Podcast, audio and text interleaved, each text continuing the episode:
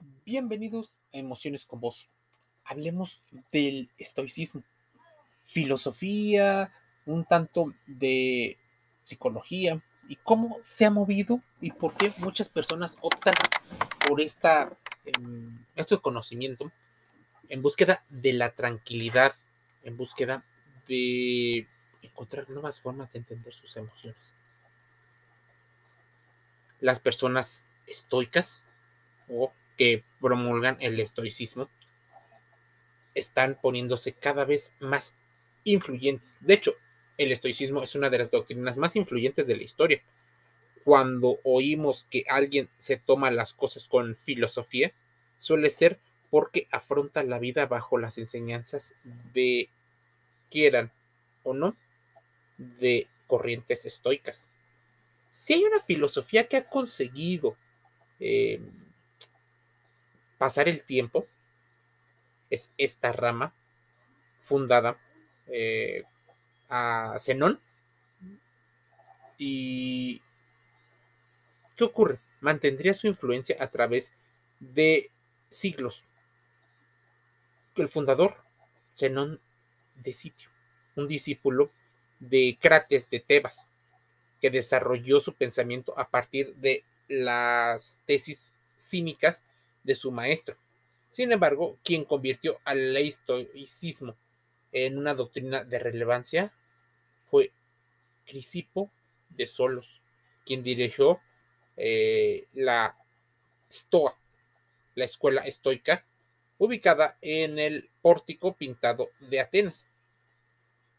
Si bien otros filósofos de renombre pertenecen a esta mm, escuela, como Cleates, eh, Posidonio, pero el más famoso, Cicerón. Tendríamos que esperar hasta el Imperio Romano para que se expandiera esta filosofía. Incluso Marco Aurelio, Séneca, pudieran hablar de qué ocurría.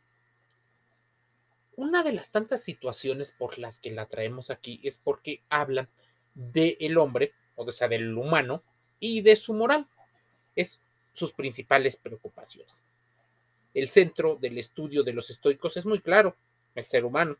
Toda su filosofía está destinada a entender al hombre y más concretamente su moral, teniendo en relación la lógica, la física y la ética. Se presentan al servicio de la persona como un objetivo que nunca parece perder el rumbo.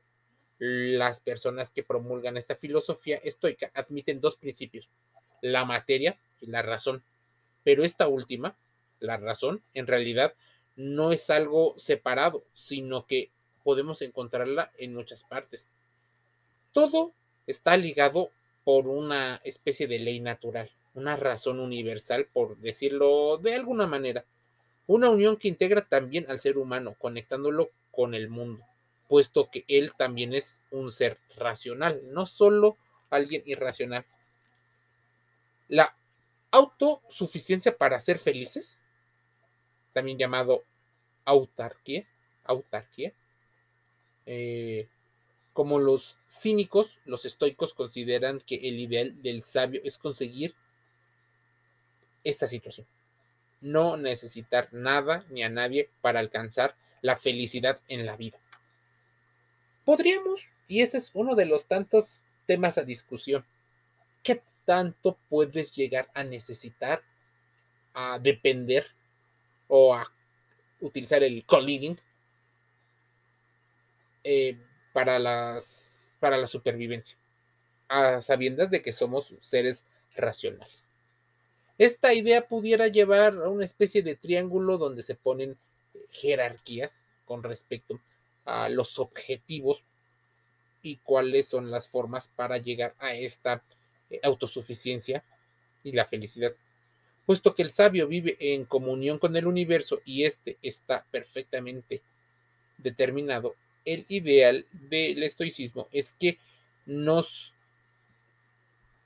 em, llevemos a entender, pero en ocasiones también a soportar y a renunciar a algunas situaciones.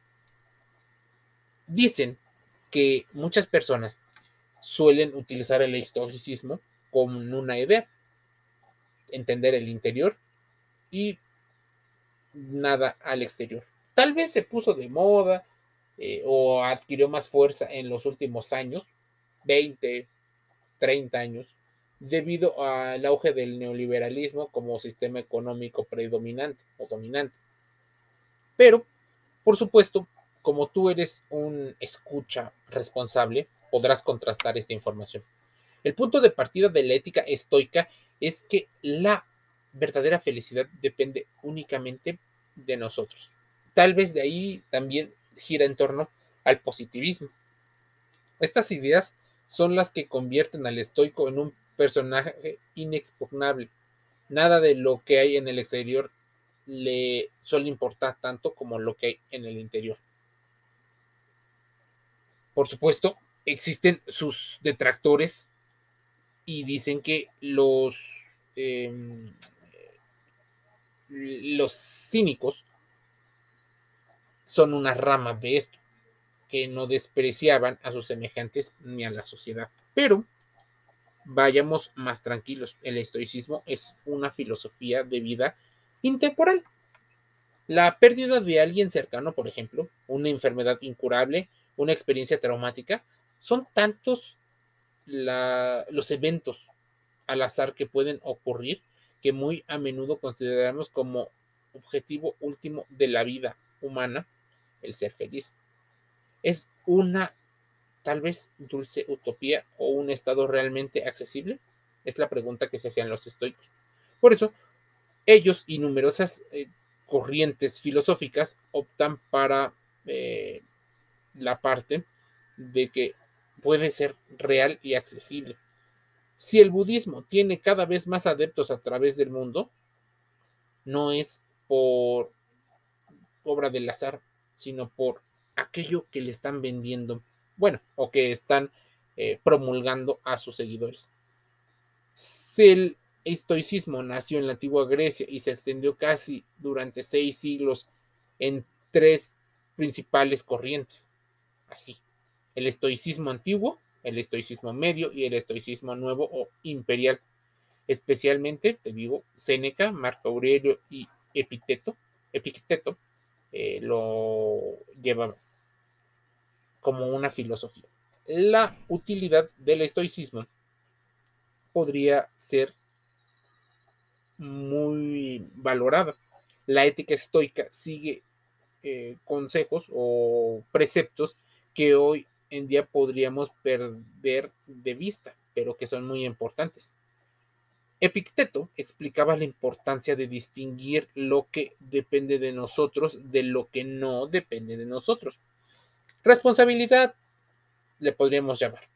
También podría ser incluso una forma de entender y de procesar o asimilar las crisis.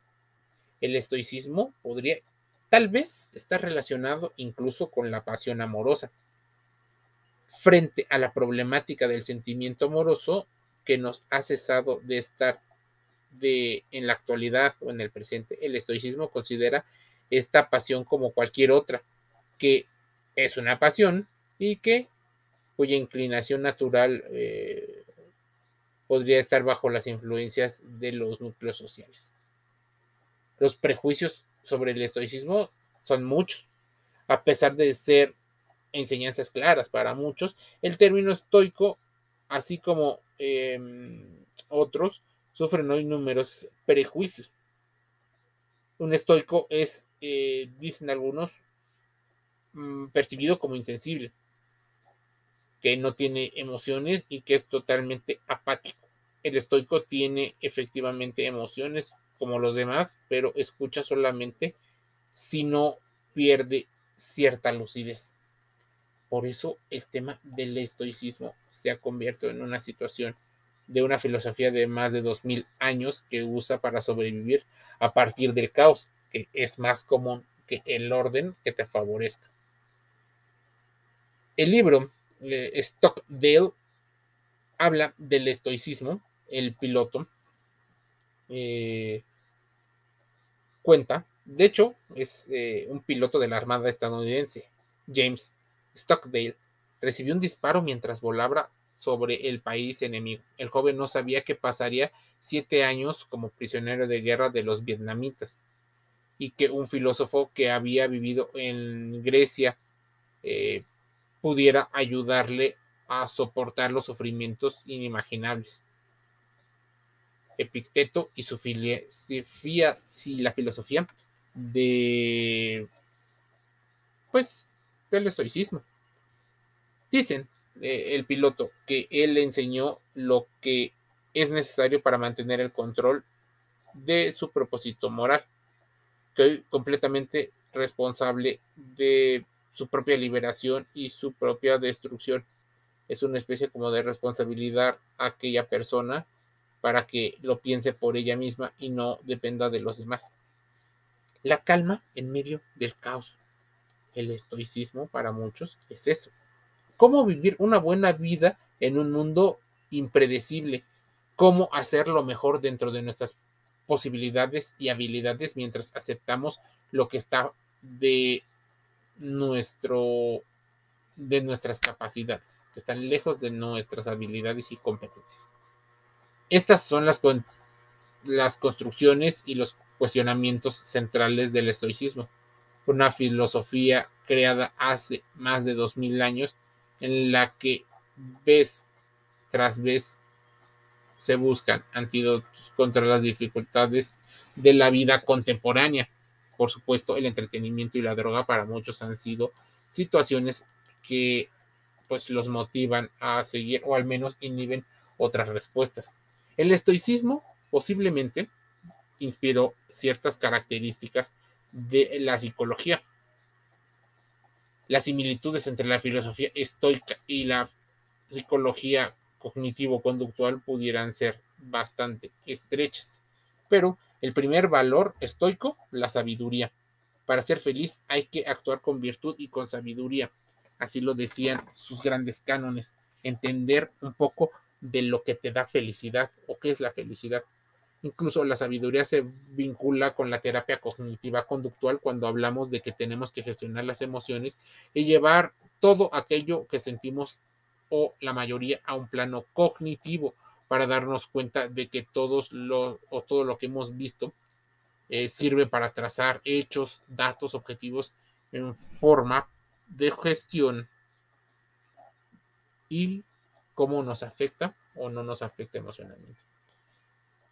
El valor estoico de la justicia también es algo que se toma, eh, pues debería de tomarse con asertividad, no con favoritismos ni nepotismos.